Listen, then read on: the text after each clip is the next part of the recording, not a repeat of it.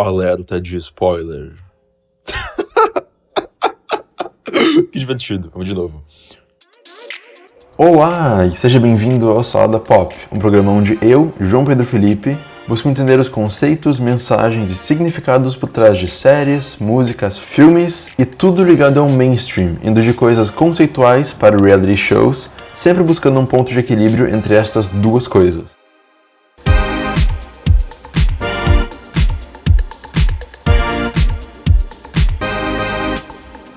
Como foi dito, será feito. A nova temporada de Unreal saiu recentemente e cá estou eu para comentá-la. Mas primeiro vamos pelo começo, né? O que que é Unreal? Que bom que tu perguntou. Unreal é um seriado norte-americano sobre a produção de um reality show fictício, o Everlasting, onde umas 15 pessoas competem para conseguir o coração de um homem ou mulher. Isso varia de acordo com a temporada. Além dessa competição, a gente acompanha a Queen, a pessoa que faz com que o programa exista e é quem comanda tudo, e a Rachel, o braço direito da Queen, uma das produtoras.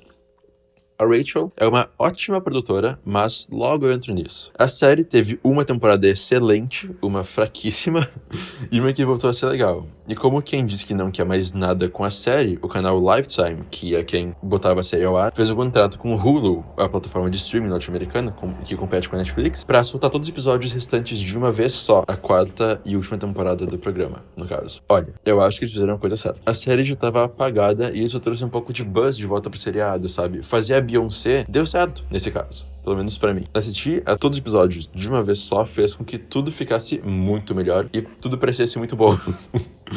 é que, tipo, eu acompanhei a terceira temporada de Unreal uh, semanalmente, né? Enquanto eu era. E eu achei mais ou menos, sabe? Parecia muito uma train wreck, um desastre, assim. E essa quarta eu vi, tac, tac, tac, eu vi rapidão e parece ótima. Eu super curti ela. Então, eu vou falar sobre isso Agora, eu particularmente gostei muito dessa temporada nova, porque ela pedia para ver um episódio depois do outro. Eram continuações praticamente diretas e a temporada tá recheada de bombas e surpresas. O enredo desse ano é bem simples. E o pessoal da Everlasting tá fazendo uma temporada All Stars parecida com Bachelor in Paradise, que existe de verdade, onde eles chamam vários caras e gurias de, das temporadas anteriores, formam casais e semanalmente eles vão caindo fora, até que reste apenas um ou alguma coisa assim, nunca fica muito claro. E tipo, tem de tudo. O pessoal joga vinho na cara um do outro, a Queen transa com um dos participantes e fica grávida e o namorado dela quer tirar o cara do programa. Outro cara se quebra todo. Uma guria entra num quarto com uma faca na mão e soca um cara naquele lugar onde dói horrores. E possivelmente a coisa mais inesperada de todas. A Rachel tá loira. Então tá bem recheado e bem dramático esse, esse ano novo do seriado. Sabe quando tu diz chega e simplesmente para de tentar, tu larga tudo e aceita as coisas como elas são e, tipo, e pronto, assim, Parece que é isso que fizeram com essa temporada. Os roteiristas claramente pararam de tentar fazer televisão de prestígio e aceitaram que viraram um guilty pleasure que o pessoal só vê pelo drama e barraco e para rir. E criaram mais drama e barraco ainda. Isso é algo que é refletido nos personagens também principalmente na Rachel. Nas temporadas anteriores, ela tentava lutar contra o instinto dela de jogar a humanidade no lixo para poder criar televisão boa, para poder criar um programa ótimo através de manipulação e mentiras. Mas aqui ela simplesmente mente e manipula e mente mais ainda e não sente nada. Ela não sente mal em momento nenhum. Qualquer consistência que a série tinha foi jogada pela janela, mas isso não importa muito também, porque o resultado ficou muito divertido de assistir. Quer dizer, claro que importaria, né? Só que a série tá tão tipo, ah, quer saber? Não me importa. Então, sabe? Isso é uma das coisas que fica solta, assim. É isso que a série é, na verdade, né? Tipo, ela acabou virando Guilty Pleasure, uma sombra de algo que brilhou muito no passado, na primeira temporada. Seguindo essa linha de Legal Chega, os protagonistas finalmente percebem que aquele ambiente de trabalho é tóxico e traz o pior lado delas para fora. Então elas queimam o set do Everlasting no final. E eu fico feliz que a série acabe por aqui, sabe? Eles anunciaram que a série foi cancelada, que não vai seguir mais, e eu acho ótimo, porque é melhor acabar de um jeito relativamente bom, assim, que faz sentido, do que seguir por anos e anos e anos e ficar naquela coisa nunca acabada. E quando a série acaba, tu já fica, meu Deus, que ótimo que acabou, não aguentava mais, sabe? Então, que bom que a série acabou antes de deslizar mais ainda pelo barro. Além de Unreal, eu também assisti a nova temporada de Archer, que entrou na Netflix, né? Um, se vocês não conhecem Archer, aqui vai uma breve descrição. Primeiro, fica aqui a recomendação porque seria ótima. E então, a série animada, importante ressaltar, acompanha uma agência de espiões que brigam como se fossem uma família, como se fosse Arrested Development, basicamente. E tipo, a graça tá justamente nessa dinâmica de grupo do seriado, mas a série não fica só nisso. Na quinta temporada, a agência deles é fechada, então eles pensam: o que, que a gente vai fazer? Ah, já sei, vamos começar a traficar cocaína, sabe?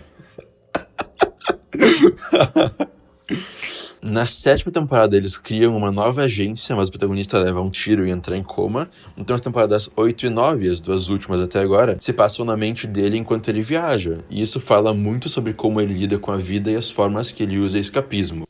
O Sterling Archer, nosso protagonista, tem um mordomo na casa dele, o Woodhouse, que ele sempre tratou mal, tratou como se fosse um, como se fosse lixo. Entre a sétima e a oitava temporada do seriado, o ator que interpretava Woodhouse faleceu. Então, na oitava temporada, que é a primeira dentro da mente do Archer, a gente vê o Archer tentando encontrar o melhor amigo dele, que nessa realidade é o Woodhouse. Até que ele descobre que ele foi morto e ele começa a aceitar isso. Então, o legal de Archer é que isso mostra muito crescimento pessoal pro personagem, embora ele seja bastante maturo em várias outras situações foi um dos pontos mais altos da série até agora, pelo menos para mim. E a forma que a equipe criativa conseguiu colocar algo da vida real dentro da história foi genial. A nona temporada continua sendo dentro da mente dele, mas se passa numa ilha, a Danger Island. E de todas as temporadas, para mim, ela é a mais fraquinha, sabe? Archer Vice, a da cocaína, e Archer Dreamland, a do Mordomo Morto, são as minhas favoritas. Mas, mas ela continua sendo boa, sabe? É o que eu digo para vários programas. Mesmo uma temporada ruim de Archer é melhor do que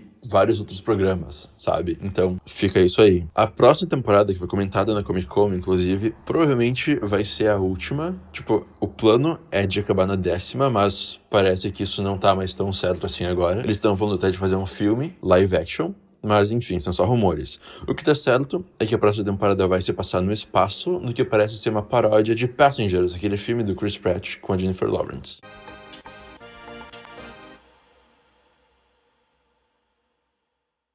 Duas coisas que eu também assisti recentemente são Queer Eye, da Netflix, e Queer Britain, da BBC 3. Então, Queer Eye acompanha cinco caras gays fabulosos que vão para as casas de pessoas que os chamam, né? E fazem uma makeover, uma transformação no estilo de vida das pessoas. Isso inclui roupas, casa, comida, estética, cultura, tudo, e é ótimo de ver. Queer Britain, por outro lado, nos mostra a realidade de algumas pessoas em Londres e como é ser gay, como é ser uma pessoa LGBT, alguém queer por lá. Mas o que eu quero falar é isso daqui. Ambos programas são muito interessantes, de seu próprio jeito, claro, mas o mais legal é ver que a vibe deles dois é que, no fim das contas, a chave tá conosco, sabe? A gente tem que se permitir ser quem a gente é da forma mais autêntica e gritante ou discreta possível. Ninguém vai fazer isso por nós. E ambos os programas nos dão muitos motivos pra gente trazer a melhor versão de quem nós somos para fora, sabe? Não tem como dizer não depois de ver isso. É algo que te transforma não só por fora, mas por dentro, na forma que tu vê e faz as coisas, na tua atitude. Tanto que muitas pessoas que apareceram em Queer Eye acabaram o programa muito mais. com muito mais autoconfiança, sabe? Muito mais seguras de si. Então isso foi maravilhoso de ver. Queer Eye é um programa de makeover muito bom mesmo. Então fica aqui a recomendação. E, bom, por hoje é isso, gente. Muito obrigado por terem ouvido e até o próximo. O Salada Pop é um programa produzido pela Agência Experimental de Comunicação Social da Universidade de Santa Cruz do Sul, produzido por Gabriel Steindorf e coordenado por Diego Weigelt. Músicas por Felipe Fontoura.